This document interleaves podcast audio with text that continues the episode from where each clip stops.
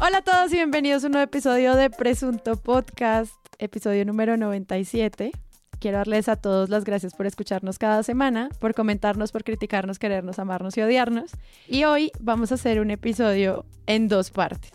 En la primera parte los invito a que escuchen cómo hacemos crítica de crítica de crítica de medios creo que vamos a hacer un ejercicio interesante. Y en la segunda queremos hacer un espacio un poco más editorial analizando el caso de Ginette Bedoya y la Corte Interamericana de Derechos Humanos y lo que está pasando también con la protección a los periodistas en ese caso.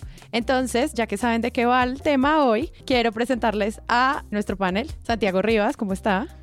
Muy bien, encantado de estar acá. y María Paula Martínez. Saluditos y contenta de estar de vuelta. También invitamos a Emanuel Vargas, quien trabajó muchos años en la Flip, es abogado y ahora dirige una firma que se llama El 20 que protege a periodistas. ¿Qué Hola Sara, ¿qué más? Bien, a ti, gracias. Gracias por ayudarnos con la perspectiva jurídica de la protección de la libertad de prensa en esta discusión. Un gusto, un gusto. Les recuerdo, Presunto Podcast tiene una página web que si ustedes entran tiene un botón gigante que dice Patreon y es un botón que ustedes pueden oprimir y entrar a nuestra comunidad que apoyan eh, este proyecto y cada semana discuten, cada día discute sobre temas de actualidad nacional, política y sobre todo crítica de medios. Y además nos pueden seguir en nuestras redes sociales, en Twitter e Instagram, dejarnos comentarios, enviarnos titulastres y ayudarnos a mejorar también como la crítica en general. Entonces, comencemos.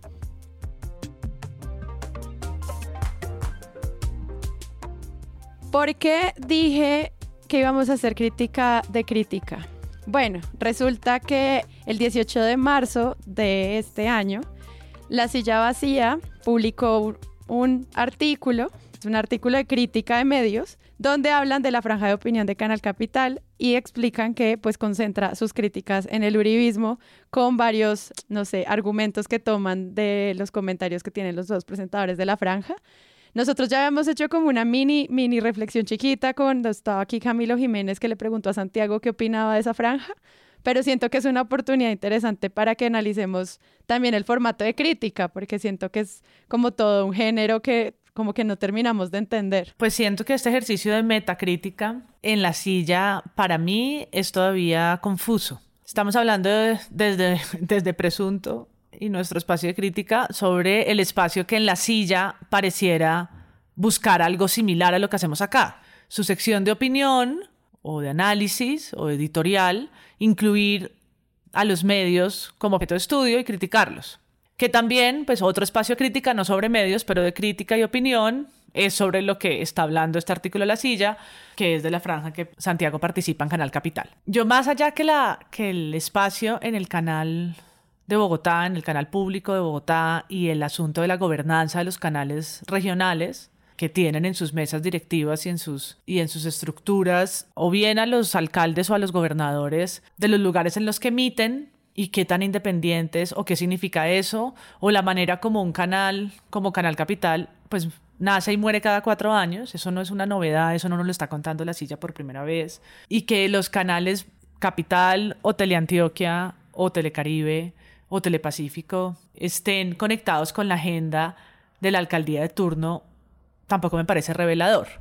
Me pareció raro el tono, la manera como hacen ese análisis de ese hecho. Para mí el hecho es ese y, es interesante, no digo que no sea válido revisarlo, el tema de la gobernanza me parece que urge pensarlo y pensar qué significa eso para los contenidos de un canal, cómo se piensa lo público versus lo estatal, porque no son canales estatales. Es muy difícil pensarlos independientes si tenemos a estas personas, como yo decía, sentados en sus juntas pero me llamó más la atención el tono, ¿no? Como hablando de Claudia López y las posturas liberales de los derechos humanos, las mujeres, la lucha contra la corrupción, el acuerdo de paz, el medio ambiente y el abuso policial. Esas son las agendas de Claudia López. Es como, me parece que es eh, tendencioso a poner una mirada en Claudia y en las personas que hacen parte de la mesa, hablan en específico pues de Santiago, de la gerente, de Carolina Sanín que está también ahí, Catalina Ceballos, Ariel Ávila, ¿no? Y los van clasificando a todos según votaron o no por la alcaldesa y entonces pues qué tanto representan esa agenda que pues no es la agenda ni de la alcaldesa ni la agenda de su partido. ¿No? Es la agenda. Es... es como defendemos los derechos humanos. Claro, eres su Claudia Lopista. Pues a ver, declarar antes de empezar a hablar, pues que yo fui fuente de ese artículo y tengo que hacer eh, además una, una, aclaración en términos de, bueno, este artículo se empezó a escribir la semana pasada, o, o antepasada, no, pasada, y llevaba en progreso, yo fui fuente. Este artículo llega después de dos notas previas o previamente publicadas, la primera en un confidencial de semana, la segunda una nota hecha por un practicante de la FM, porque no veo otra explicación. El confidencial de semana hace una crítica mixta a varios hechos al tiempo, empieza por decir que con cientos de millones de pesos de los contribuyentes bogotanos, la alcaldesa Claudia López se pagó unos militantes opinadores adeptos a su causa, que eso es falso por muchos lados, ¿no? Por un lado está el hecho de que la televisión pública, por mucho, de que, por mucho que no tenga mesas de gobernanza independientes, se financia en gran parte con recursos de Mintic, es decir, el gobierno nacional termina, lo quiera o no, financiando muchos contenidos de opinión que no tienen necesariamente que ver con la línea del gobierno nacional. Y esa plata no viene de los impuestos de los contribuyentes, que es una demagogia muy habitual en este tipo de críticas de medios, sobre todo eh, en un mal entendimiento de los medios públicos. Dice también que esa plata un poco ha dado en que Carolina Sanín usa groserías para promocionar su, su programa cosa que ella tuvo que salir a aclarárselos Carolina Sanín, pues hace desde sus redes sociales que no paga ni la alcaldía ni la gerencia del canal, que realmente, o sea, el canal es el que paga eso, no la alcaldía, pero el canal no paga en las redes de, de Carolina. No le va a llegar a mucha gente. Eh, usted, usted sí tiene una forma muy desparpajada a la hora de hablar, Carolina. Y como vi incluso en eh, los trinos de algún medio de comunicación, dicen que gracias a las groserías usted busca conseguir audiencia.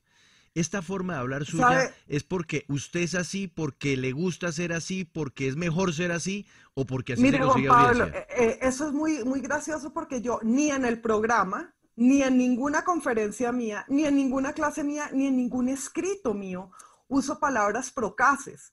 Lo hago cuando conviene hacerlo. Lo hago cuando quiero ejercer el sentido del humor o, qui- o cuando quiero dar énfasis a una defensa como he hecho acá. Pero usted sabrá, sabrá porque... porque Y yo- después dicen que eh, pues dedicamos nuestros días a criticar al gobierno Duque, en mi caso es casi que cierto, y dice que, y me, me incluye, dice que salgo a difamar, no, a despotricar, es el verbo que usan, de eh, Iván Duque y de la primera dama, como lo hice en la emisión de este lunes, y eso es así. Obviamente existe un señalamiento y entonces al final dice que lo que genera cuestión no es tanto que nosotros podamos opinar lo que queramos, sino que se gaste plata de los contribuyentes en eso.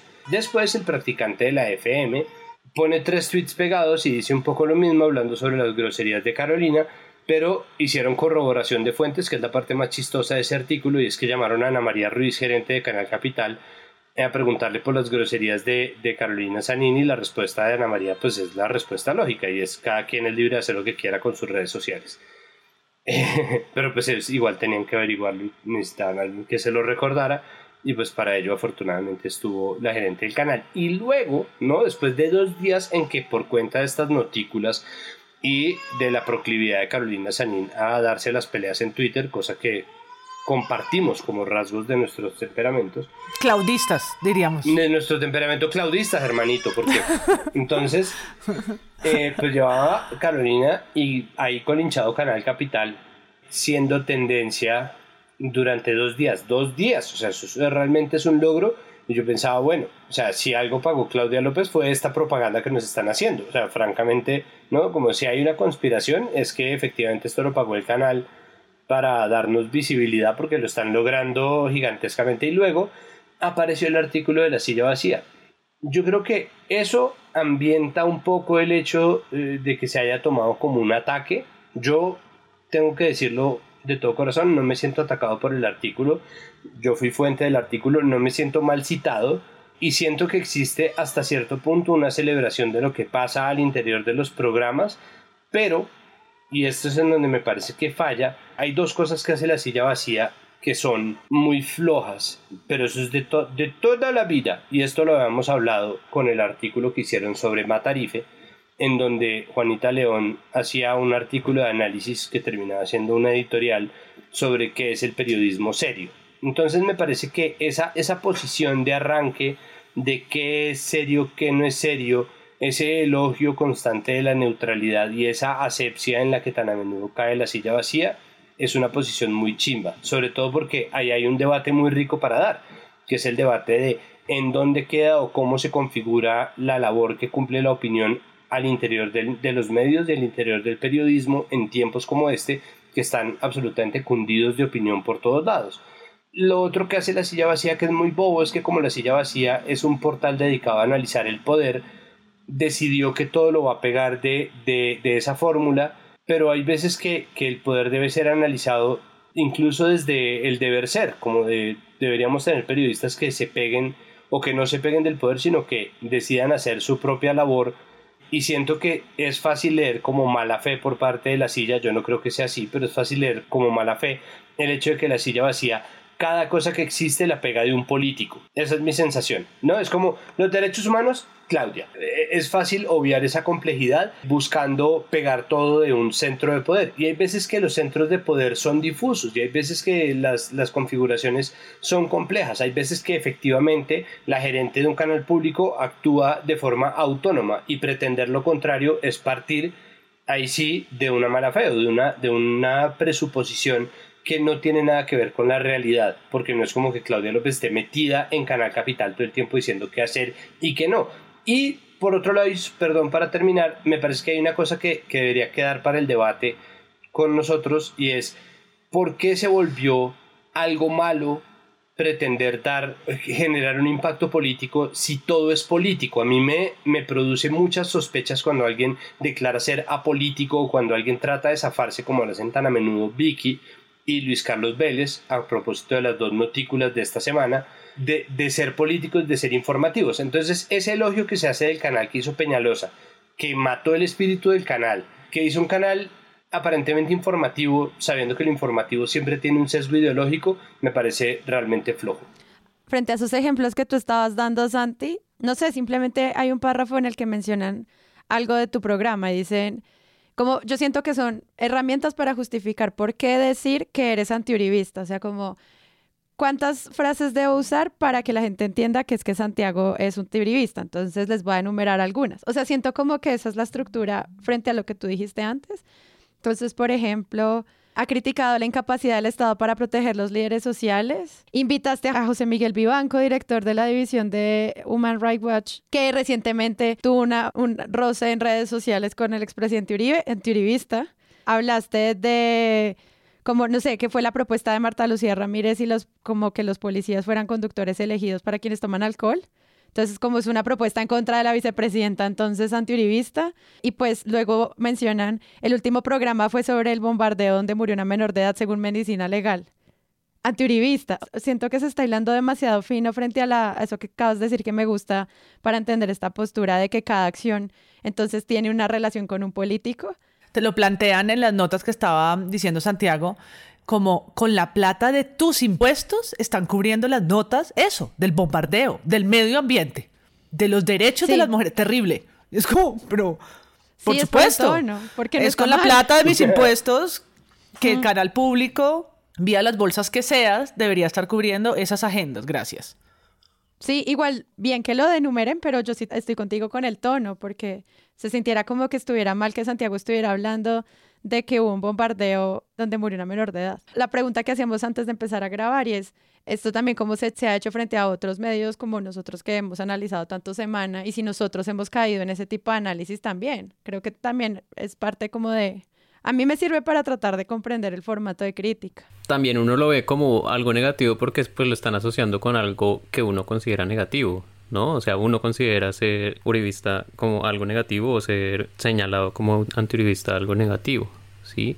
O sea, puede que no, no sea como con, esa intención de generar ese señalamiento o un tache o algo así, pero tal vez es parte del simplismo de calificar una postura sobre un tema como una postura partidista. O sea, el hecho de que haya una postura política sobre un, un punto no hace que que estás afiliado con un partido. Pero yo creo que por eso también enumeran los perfiles y los temas, como para mostrar que entonces no es ser heterogénea la franja. Eso me, parecía, me parecía muy curioso porque si había como una especie de, de, vista de que el medio de comunicación no era diverso. Y eso pues me parece bastante curioso porque pues en, en un ambiente de medios que no es diverso, pues que haya una postura distinta, pues hace que pues esté aumentando la diversidad en la sociedad, en la democracia, que es en última lo que se espera. Sí, yo lo que siento es que eh, se nos resta agencia, es decir, yo, yo siento que, que determinar que es que nosotros de plano somos claudistas y que todo lo que nosotros digamos está pegado de la agenda de Claudia, pues es quitarnos a nosotros agencia como individuos y como periodistas, o no periodistas, pero sí digamos opinadores o editorialistas, o sea, lo que sea, y reducir a eso nuestra gestión y el debate sobre cuál es el papel de la opinión en los medios públicos, pues me parece que obviamente simplifica y reduce demasiado un problema que es complejo y que además es muy interesante porque finalmente lo público está ahí para prestar un servicio.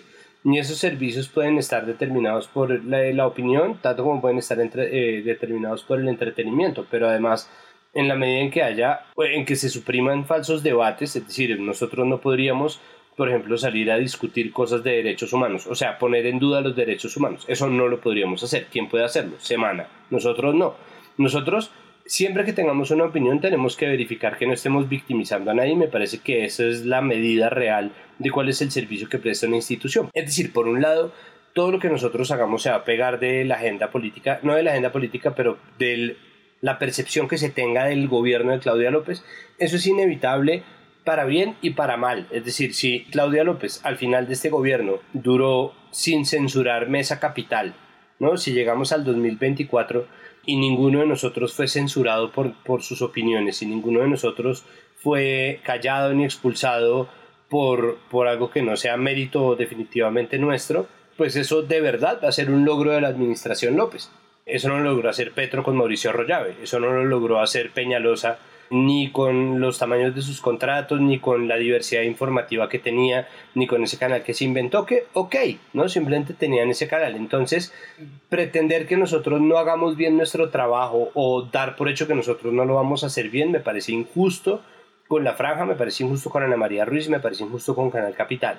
Ahora podemos hablar, como lo hemos hablado ya y que MP se sabe de memoria cómo funciona eso, sobre las mesas de gobernanza de los canales públicos. Obviamente que podemos a mí me parece que no deberían estar pegados de sus gobiernos, pero ya que lo están, creo que también cada gerente tiene la responsabilidad de hacerlo lo mejor que pueda. Si no todos los gerentes de televisión pública son Douglas Velázquez, no todos los gerentes de televisión pública son Juan Pablo Vieri, no todos los gerentes de televisión pública son eh, Ramón Samper Samper. Es una lotería. Lastimosamente es una lotería. Tendría que verificarse que lo fuera cada vez menos y eso es responsabilidad de cada administración. Pero yo sé que si nosotros hacemos bien nuestro trabajo y la, franja gusta y sigue generando este run run, al final Claudia López lo va a pasar como un logro de su gobierno, o al menos va a quedar en la percepción general o en el recuerdo de ese gobierno como un punto a favor. Ah, tenía un buen canal capital. Si eso lo logramos sin que eso dañe nuestro trabajo al interior de la franja y sin que eso mine en absoluto la independencia de nuestra opinión, pues me parece que es un poco el negocio semiperverso que se hace desde los medios públicos que no somos quienes para cambiarlos en este momento. Dicho esto, hay un asunto y es, pucha, la televisión cuesta plata, es decir, la televisión es cara y la televisión pública además es muy barata y Mesa Capital es muy barata. Entonces, de nuevo, un llamado a desconfiar de esas cifras de cientos de millones de... Sí, cuesta cientos de millones de pesos.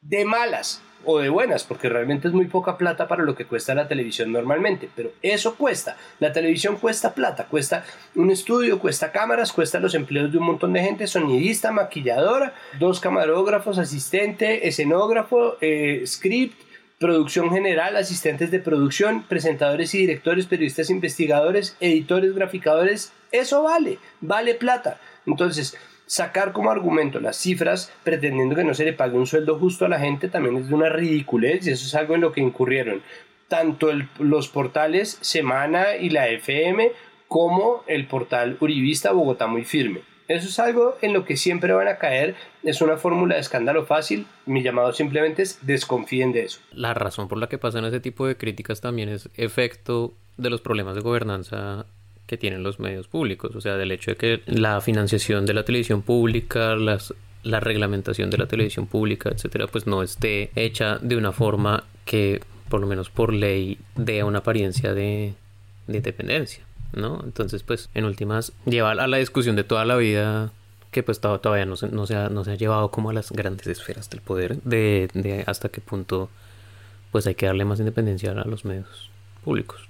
Pecando un poquito de abogado del diablo, sí creo que pues los medios públicos, las, los periodistas, ya sean de medios públicos o de medios privados, pues son figuras públicas, son personajes públicos y están sujetos al escrutinio de la sociedad. Sí, sí, sí, está bien. Y eso también incluye las opiniones incómodas, ofensivas y chocantes que incluyen ese tipo de, de señalamientos o de, de, juicios de valor. Sí, no, yo estoy absolutamente de acuerdo con Emanuel. Es decir, me parece que es importante también una cosa y es dejar ser. Es decir, dejar ser estos artículos. Es normal que, que se, esto haga ruido, es normal que la gente se sienta atacada en redes y es normal que la gente que trabaja en los medios se sienta atacada, es normal que apenas sale un artículo en donde se señala una u otra cosa, la gente se lo, se lo tome a pecho.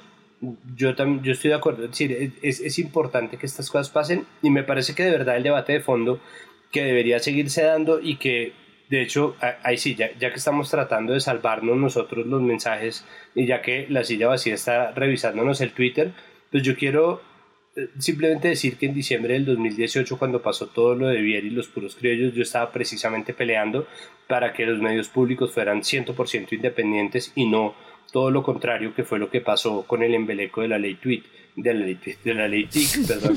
la ley tweet está buenísima. La ley tweet, de la ley eh, a veces yo canalizo a Alberto Casas. No, no, no, pero cuidado que estamos también, o sea, dentro de poco nos llega una ley tweet también por ahí. Un, un, un, proyecto de ley tweet. no, eh, eh, pues, eh, Vargas Lleras no estaba tratando de pasarla de rato. Pues ah, proyectos de ley tweet hay a toda hora. Por a toda hora. Y ahora llega, seguramente sale algún indignado a decir que, que para que por favor nos pongan un decreto bien moralista que se prohíba decir hacer poesía con los medios en Twitter. Exacto. Y, hacer, y hacer rimas procaces, que no se, no se puede, entonces. Que prohíban esa cosa tan inmoral. Proyecto, proyecto de ley tweet hay uno por legislatura al menos. Entonces, pues la ley TIC lo que hizo fue meter los medios públicos y todos los fondos para medios digitales, radiales y televisivos en un solo fondo que está metido dentro de las, o sea, que está eh, sometido al arbitrio de la CRC, que está metido al interior de Mintic. Eso es un exabrupto, eso no tendría por qué ser así y eso les va a jugar una mala pasada cuando cambie el gobierno y resulte la persona que no querían que estuviera, ¿no? Si resulta que se voltean las tornas y es una persona que no es de la línea de este gobierno, esa ley Mintic va a perjudicar a quien esté del otro lado y eso, eso va a ser un problema, eso no, eso no está bien y yo estoy absolutamente de acuerdo con eso. Tenemos que darnos una pelea para que los medios públicos sean 100% independientes, incluso si eso quiere decir que me van a echar de mi trabajo. Que no, no va a pasar, o sea, por ahora no estamos bien. Ok, vamos a la segunda parte. que lo que se ha parado por la ley se puede hacer. Y es que si, si, si una caterva de gente decide que hay temas vedados en la televisión colombiana, eso no significa que estén vedados, eso significa que ellos opinan que están vedados. La ley no está vedando esos temas. Y desde que mi libertad de expresión y de pensamiento esté protegida por la ley, y lo está, yo hablo de los temas que quiera hablar Hablar de la droga en televisión está protegido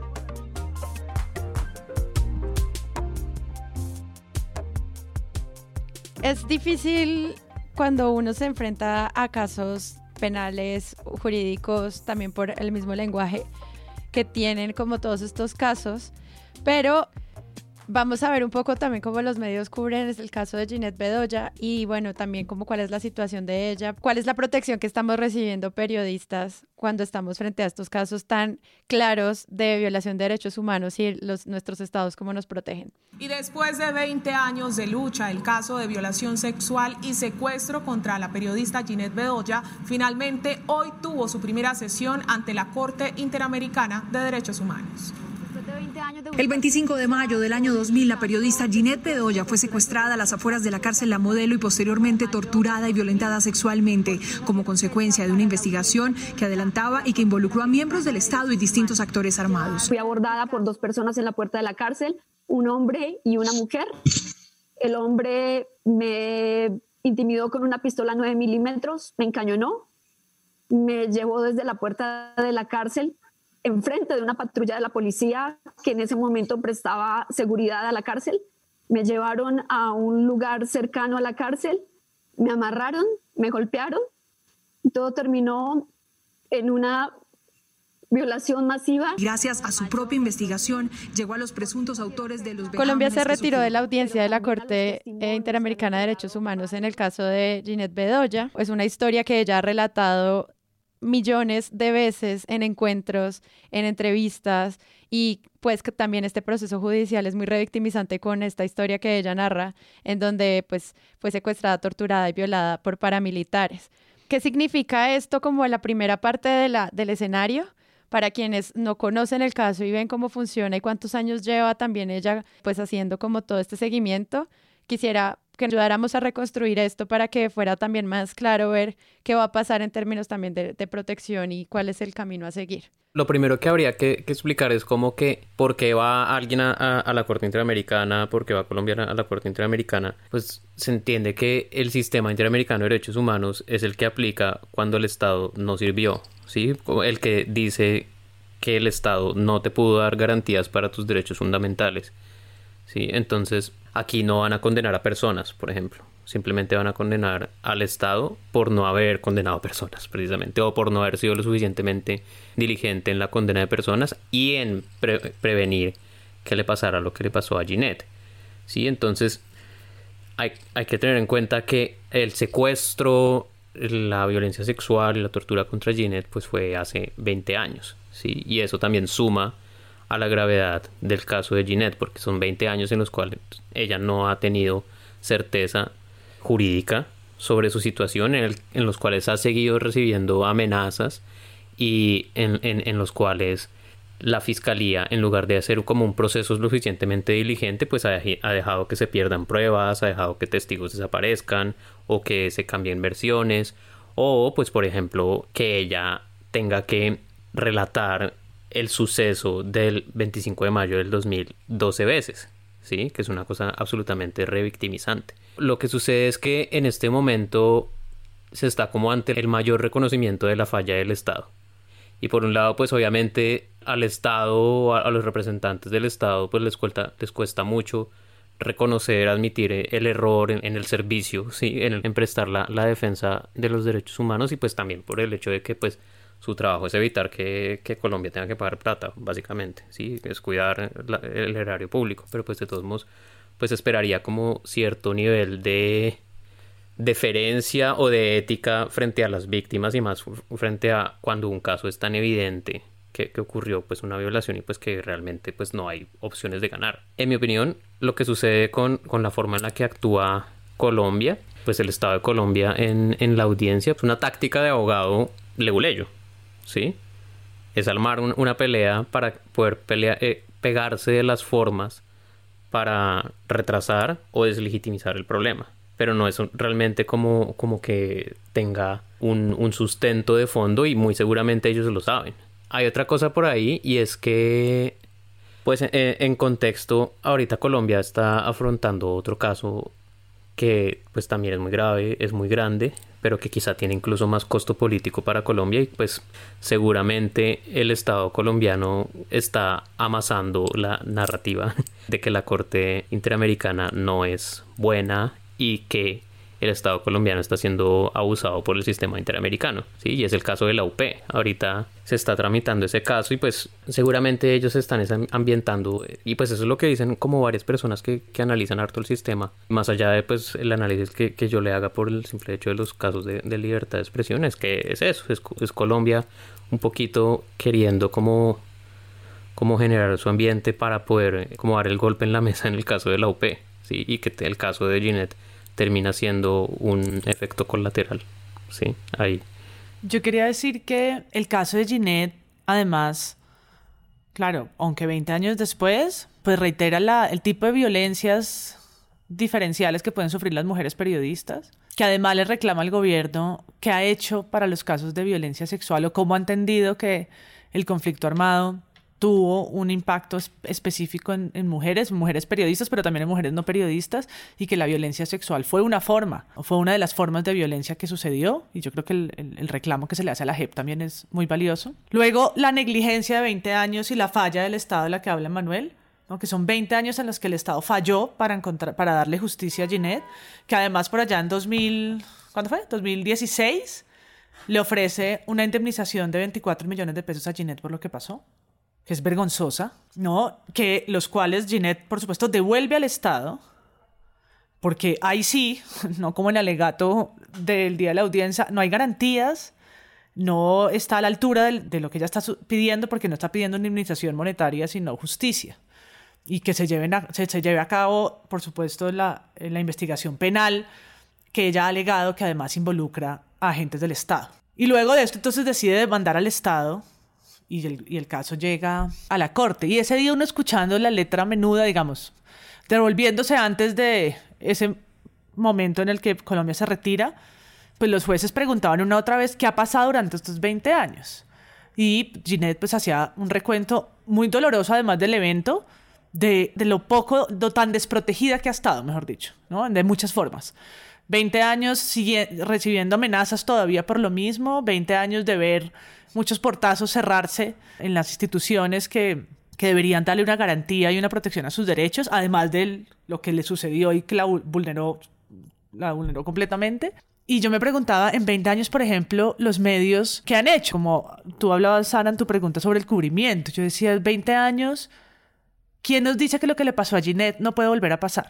Si en este momento que estamos otra vez con unos, con unos índices de violencia tan altos, que están sucediendo masacres, que no sé si lo de Guaviare lo coordinó, lo de Guaviare, lo de las masacres en los demás eh, lugares territoriales que hemos nombrado aquí en Presunto, lo coordinan desde cárceles a las que están yendo periodistas, hombres o mujeres, en su día a día. ¿Por qué creemos que eso no puede volver a pasar? ¿Y qué garantías hay? ¿En los medios hay algún protocolo para esto? ¿El Estado ha hecho algo? Porque el mensaje es nefasto. El mensaje que, se da sobre esto es 20 años de una lucha individual que también es colectiva por muchas razones y qué podemos hablar en términos de libertad de expresión sobre el caso. Hay, hay, hay una cosa como importante como de contexto histórico y es que a Colombia ya la han condenado tres veces por casos de, violencia contra periodistas. Uno es el de Manuel Cepeda, otro es el de Carvajal, que es un periodista del Huila que, lo mataron en el 90 y algo. Y el otro es el de Luis Gonzalo Vélez Restrepo, que es un, camarógrafo que lo golpearon cubriendo una protesta y que después se fue de Colombia y pues no volvió a trabajar como periodista. Algo que, me parece que, es muy interesante eh, en esos casos es que pues la Corte siempre habló de la violencia de los contra periodistas como algo del pasado, como algo que estaba sucediendo en esa época, en, los, en 1990, 1999, el comienzo de los 2000, ¿sí? Y pues se habla de, los esfuerzos que ha hecho Colombia para mejorar la, la, protección y pues digamos, siempre se habla en todo lado, en los eventos de la UNESCO, en todos los eventos que, que uno lo llevan de, de, de temas de libertad de expresión, del sistema de protección de periodistas de Colombia porque fue el primero que existió y pues Colombia se la pasa sacando pecho de eso, pero yo creo que el caso de Ginette es, es muy valioso en mostrar que la situación es la misma que o muy parecida tal vez como con la evolución del paso de los tiempos de 1999 o sea los periodistas siguen estando en riesgo sí y Ginette misma lo decía en, sus testimonios, como no entiendo por qué todos estos años después sigo teniendo que afrontar este mismo problema. ¿sí? O sea, como que, de todos modos, es como que, que la situación de hace 20 años, pues no se quedó ahí ese día, sino que ella lo está viviendo todos los días de una u otra forma, ya sea a través de las nuevas amenazas, al hecho de tener que testificar otra vez en la fiscalía, al hecho de saber que las personas que ordenaron el secuestro siguen sueltas, ¿sí? Y pues el resultado que tiene sobre, pues, pues obviamente el miedo, ¿no? La gente no tiene como, como el golpe en la espalda de que va a poder investigar a los corruptos o a la gente que, que, viola derechos humanos. Por el otro lado, la gente que comete los delitos pues está súper envalentonada porque sabe que va a salir libre. ¿sí? Los, seguramente los, sigue, los ha seguido cometiendo y seguramente otros periodistas han sido amenazados por personas que tuvieron alguna conexión con este hecho. Sí, frente a los medios, Ginette Bedoya, al ser periodista del tiempo, también ha recibido muchas editoriales que acompañan su caso. Y justo um, al inicio había una gran expectativa, al menos el tiempo dice, por primera vez un tribunal internacional, una instancia de la Comisión Interamericana de Derechos Humanos, escucha y seguramente como esta expectativa, o sea, como este uso de palabras, se pronunciará sobre la violencia contra las mujeres periodistas en nuestro país y sobre la violencia sexual en Colombia. También obviamente el tiempo menciona todo el proyecto de No es hora de callar y se sentía como que iba a ser algún tipo de resolución, o sea, ¿cómo lo presienten ustedes cuando estas personas, cómo se entiende eso de la defensa de Colombia también en términos de, de los medios? Los pronunciamientos por parte de los medios han sido muy claros, el espectador ha sido especialmente enfático, el tiempo por supuesto también en su rechazo a, a la negligencia en general por parte del Estado en el caso de Ginette Bedoya. Creo que también ha sido un caso que ha sido rigurosamente documentado y recomendar de paso, hay un artículo de Pacifista mm, bien interesante del día en que se iba a hacer la audiencia en marzo, en marzo 15 que habla sobre la importancia del caso Ginette Bedoya en la, en la Corte Interamericana de Derechos Humanos y un recuento que hace muy bien, muy rápido y además muy práctico para entender las dimensiones de este caso que hace volcánicas que se llama Todas las veces que el Estado le falló a Ginette Bedoya. Siento que hace falta, como bien lo dice Manuel, conectar hasta qué punto esto sigue pasando y no solamente en términos de la libertad de expresión, sino cómo se parecen las negligencias y las falencias, las fallas y las ausencias del gobierno y del Estado colombiano en materia de derechos humanos a lo que se demuestra en informes tanto en las noticias ya de hace 21 años como, como la historia de Ginette, de Ginette y su mamá, que también termina siendo una víctima colateral de este proceso, y lo que denuncian los informes de la Human Rights Watch o lo que denuncian las ONGs que están sacando constantemente informes de derechos humanos, que hablan de cómo el gobierno colombiano tiene siempre un discurso correcto, pero al mismo tiempo a la hora de señalar eh, los errores que hay. Hay uno de, los muchos que es muy llamativo y es hasta qué punto se enfoca el gobierno, los distintos gobiernos y por lo tanto el Estado colombiano en solucionar superficialmente los problemas. En el caso de Ginette Bedoya hay tres personas enjuiciadas y encarceladas, pero son autores materiales y nunca se resuelve el asunto sobre los autores intelectuales ni los conestadores por parte del Estado de este tipo de crímenes y de este tipo de abusos contra la libertad de prensa y en general contra los derechos humanos. Y me parece que hace falta hacer esa conexión. Es decir, creo que eso es una cuestión que tiene que, que ayudar a elevar, o para usar una palabra muy de call center, escalar este caso hasta sus verdaderas dimensiones, porque es muy profundo eh, y, y al menos a mí me lo parece que es muy profunda la ofensa que se hace cuando la Comisión de Defensa del Estado colombiano decide retirarse de la audiencia porque está absolutamente desconectado del contexto y de la realidad. Es decir, no es lo mismo pedirle una conciliación amistosa a una persona que lo tiene uno demandado de hace un mes a, a, pedir una conciliación amistosa frente a la Corte Interamericana de Derechos Humanos de un caso que uno lleva negándose a resolver como Estado. Y ahí están las responsabilidades de los servidores públicos que están ahora. Que ellos no están en ese momento, ok, pero son el Estado. Entonces, como Estado salir después de retirarse de la audiencia a pedir una conciliación amistosa, de verdad, o sea, lo único que les faltó fue hacerle para robarle un, un chiste a Trevor Noah, lo único que les faltó fue salir a hacerle mansplaining a Ginette de cuál era su caso, ¿no? Es decir, lo único que faltó fue eh, salir a hacer una declaración aún más hiriente cuando además la Flip descubrió que esa, ese llamado a la, a la solución amistosa del pleito, primero lo habían enviado en privado a Ginette. Es decir, tienen el descaro de recusar a sus jueces, pararse de la audiencia y después mandarle una carta invitando a Ginette como, hombre, venga, solucionemos esto amistosamente. Y antes de que Ginette pudiera mandar una respuesta que seguramente se demoró configurando con la FLIP, que es su representación jurídica, empiezan a publicar como una carta abierta esta comunicación que han mandado en privado antes, un poco para presionar. Yo no entiendo cómo pretendían, ni entiendo con qué público pretendían presionar a Ginette para que dijera, ah, bueno, conciliemos. De verdad, creo que es una defensa tan alienada que, que valdría la pena verlo como un problema más estructural que coyuntural. Y creo que esa es la pregunta que me gustaría lanzarle y que me parece que está bien respondida en estos dos artículos que recomiendo, el de Pacifista y el de Volcánicas. Ahí lo menciona, la, la Flip lo menciona en la respuesta, pues es que no es solo el hecho de que se lo mandan directamente a Ginette, la invitación a la solución amistosa, sino que no, no lo enviaron por los canales debidos, ¿no? O sea, no se lo enviaron por medio de la Flip, por sus medios de sus abogados. Ya tiene derecho a que esas comunicaciones que van a tener efectos sobre sus derechos las vean primero sus abogados. Y, y eso fue lo que no, no hizo el gobierno en este caso.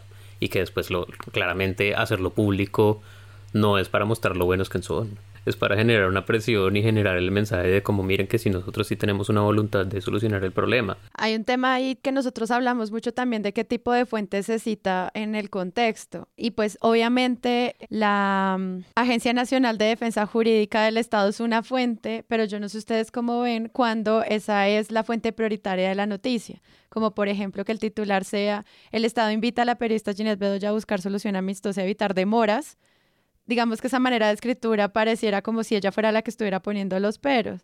Lo mismo, Colombia no busca dilatar el proceso de Ginette Bedoya en la Corte Interamericana de Derechos Humanos, según la agencia jurídica. Ese tipo de maneras también de acercarse ahí no también pone como un poquito como en otra posición el lugar en el que pues Ginette está en esta situación.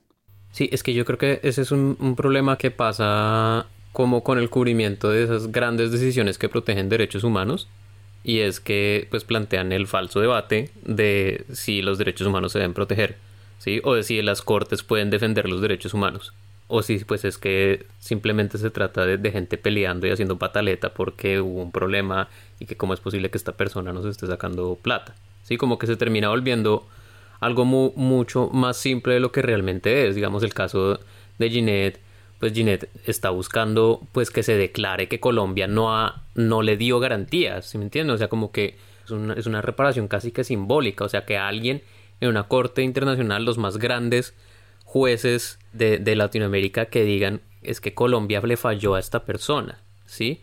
Y como que la narrativa que quiere mover el, gobierno muchas veces frente a estos temas es el que no les están dejando operar, ¿sí? No les están dejando trabajar. Como que no hay garantías, ese concepto es como garantías de qué. Magistrados, Ginette, los demás asistentes, miembros de la comisión, como colombiano, como padre de dos hijas y como agente del Estado colombiano, rechazo absolutamente todo lo que le sucedió a Ginette Bedoya. Aquí de lo que se trata, señora Presidenta, es de la falta de garantías de objetividad en este proceso. No se trata de no ser corteses con la víctima, a quien todos debemos el mayor respeto. Se trata de no prejuzgar a un Estado que se presenta con humildad ante la Corte y que pone la cara ante la víctima. La cortesía y la solidaridad son bienvenidos, pero el prejuzgamiento expresado en las preguntas de los jueces no puede ser aceptado por el Estado han expresado preguntas que prejuzgan y opiniones que le muestran a Colombia que existe una opinión formada del caso sin siquiera oír en esta audiencia lo que Colombia tiene por decir. Pero no solo es eso. ¿Alguna vez se habían levantado así de la corte en otros casos, Colombia? Yo tengo entendido que, que no, pero digamos sí es una actitud muy parecida a la de Venezuela antes de que se saliera la Convención Americana de Derechos Humanos. ¿Qué hace Venezuela? Es que la diferencia está en, una elección de tiempo. Lo que hace Colombia no tiene precedentes, pero existe un semi-precedente que es los países que han expulsado o que han decidido salirse del sistema interamericano de derechos humanos. Negar como juez en general al sistema interamericano de derechos humanos, que es por supuesto una arbitrariedad y es un atentado contra la multilateralidad, pero que no tiene nada que ver con una estrategia legal atada a un litigio. ¿Por qué resulta siendo tan pernicioso el enfoque de la silla vacía que pretende pegar cada cosa que existe de un político? Porque la politización no tiene nada que ver con eso. Es decir, todo es político. Todo cuanto existe es político. No hay nada más sospechoso que quien dice que no es político que es un apolítico. Eso es mentira. No todo el mundo tiene que estar pegado de un partido, que es muy distinto, y pretender que todo está pegado de algún agente político específico es lo que crea narrativas como la de que aquellos que defienden los derechos humanos son enemigos de tal o cual sector político, en este caso enemigos del gobierno, es decir, pretender que la gente que está en favor de la restitución y la justicia en casos de abuso de derechos humanos está en contra de alguien en absoluto detentando poder es una es primero una mala lectura de lo que corresponde a los derechos humanos, pero además es una acusación frontal involuntaria al Estado de ser un violador de derechos humanos. Y el hecho de que las instituciones estatales, gubernamentales, den falsos debates no quiere decir que nadie en ningún medio de comunicación tenga el derecho a hacerlo. Entonces hay muchas veces que esto pasa por una costumbre, es decir, es un error que se, que se genera por un problema sistémico y es que los periodistas tomamos como fuentes a las fuentes oficiales y las validamos poniéndolas en los títulos y no cuestionando lo que dicen porque ya les hicimos la pregunta, ¿no? Entonces seguramente llamaron a la persona, a Camilo Gómez, y le dijeron, pero ustedes están tratando de dilatar este, este proceso. Y Camilo Gómez dijo, no, en absoluto. Y dijeron, dicen que no. Y ellos dicen, ya le hicimos la pregunta, ¿no? Que conste que le hicimos la pregunta, pero titular con eso borra de inmediato el cuestionamiento hecho y lo convierte en una afirmación en pro de esa fuente oficial.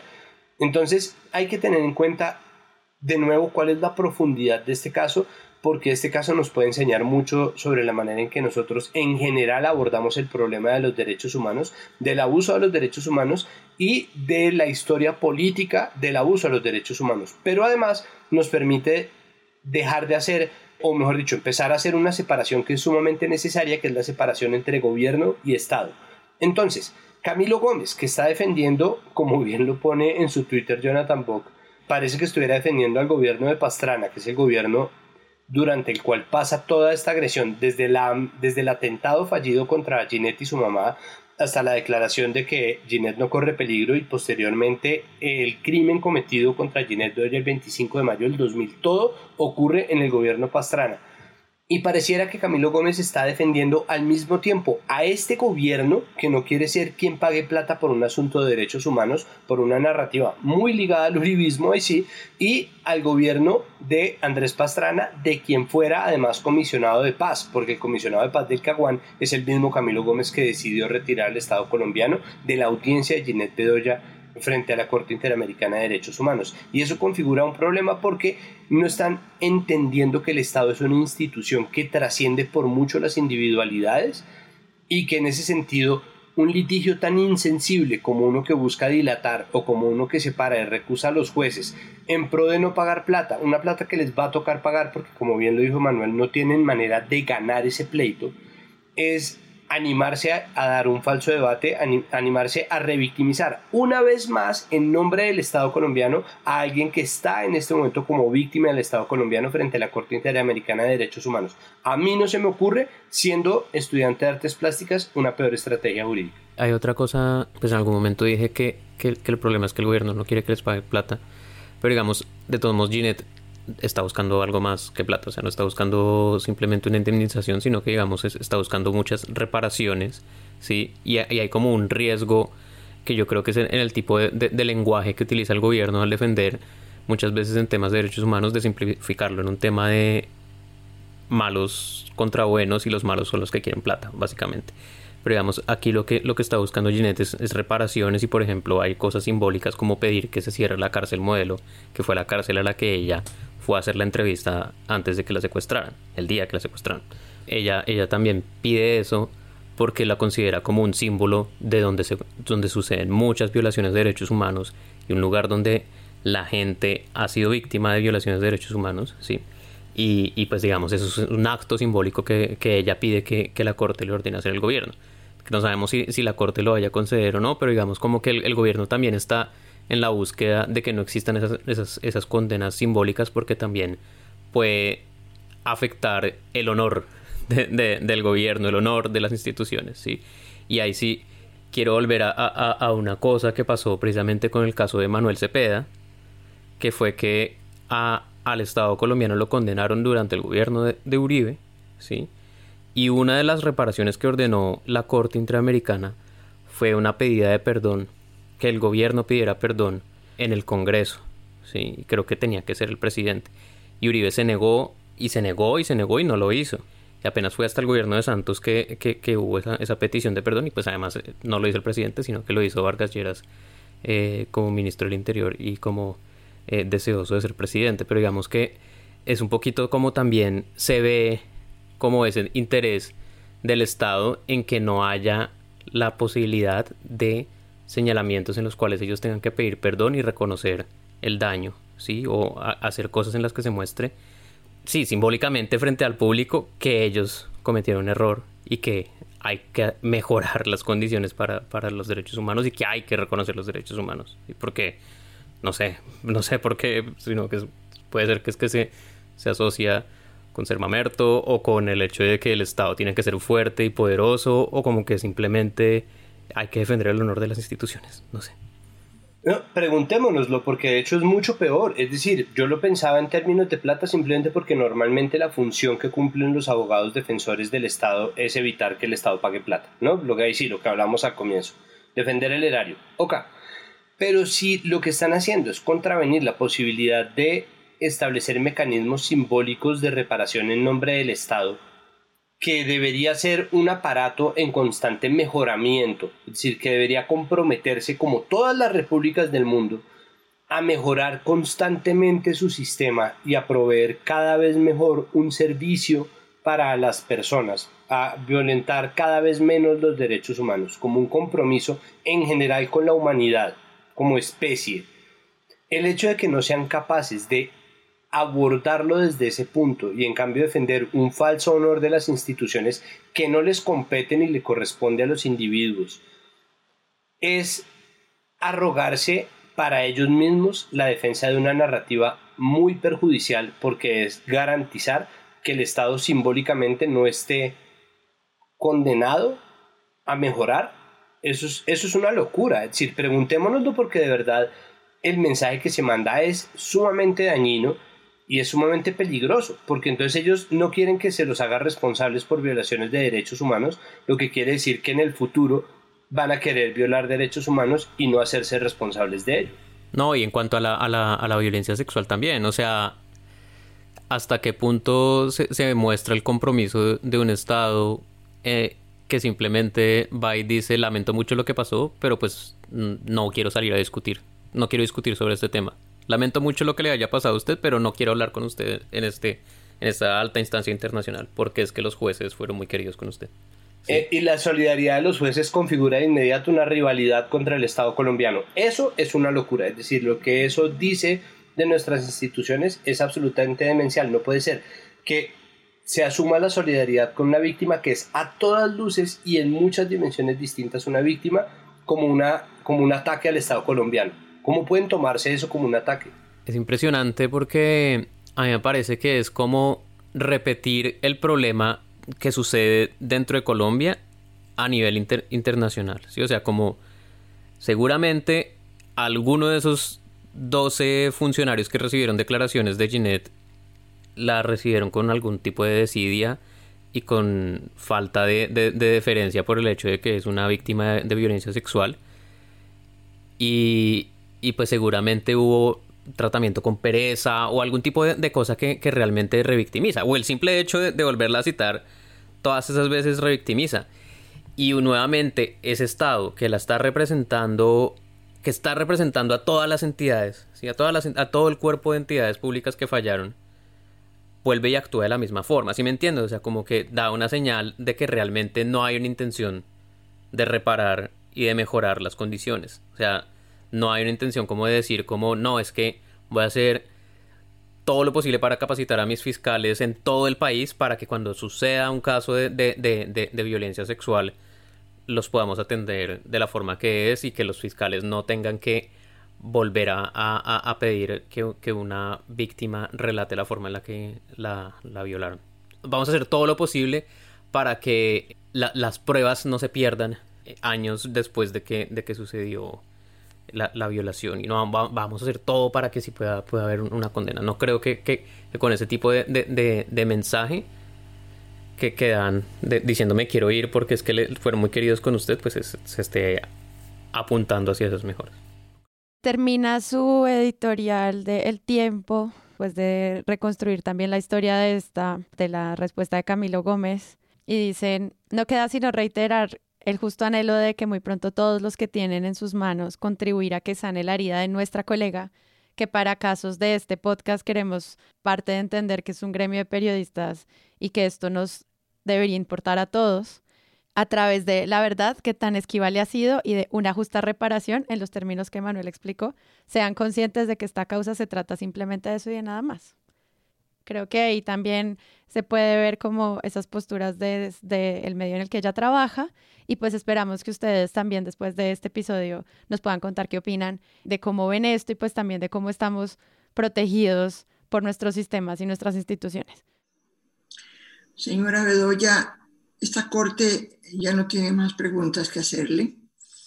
Como lo han expresado mis colegas, queremos agradecerle profundamente su comparecencia de manera totalmente personal, señora. Yo quiero agradecerle a usted, expresarle mi admiración y mi gratitud. Tengo muchos años junto con muchas otras mujeres del mundo de estar luchando por esta causa de la cual usted es un símbolo. E, ejemplos como el suyo, su coraje, su valor, el haberse convertido en Colombia, ese país tan querido y al que deseamos lo mejor, en un símbolo de esta lucha de las mujeres, por supuesto que llega a llenar más de coraje a quienes seguimos en esta lucha.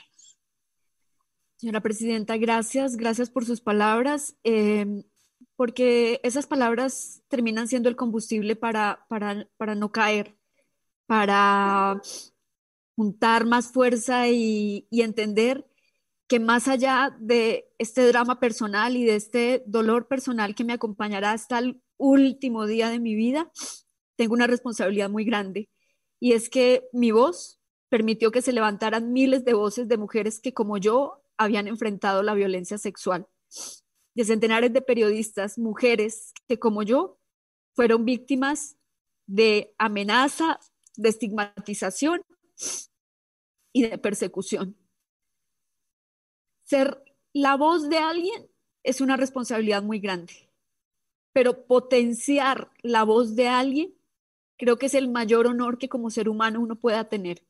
Y eso es lo que yo entiendo hoy, estando aquí frente a ustedes, señora presidenta, señores jueces, que potenciar las voces de todas esas mujeres y todas esas niñas que han enfrentado una de las peores violencias que pueda enfrentar un ser humano es un privilegio, es una responsabilidad, pero además es una gran oportunidad les repito, de hacerle entender a un Estado que el dolor se puede transformar, que es difícil perdonar. Yo personalmente no sé si logre perdonar completamente, pero entendí todos estos años que podía transformar el dolor. Y lo que he hecho es eso, transformar el dolor, porque eso cambia, eso salva vidas, eso ayuda a otros a otros que ni siquiera conocemos. Y desde mi tarea como periodista, en mi labor como periodista, es lo que voy a seguir haciendo, transformando vidas, porque porque ya no tengo nada que perder y sin mucho que ganar.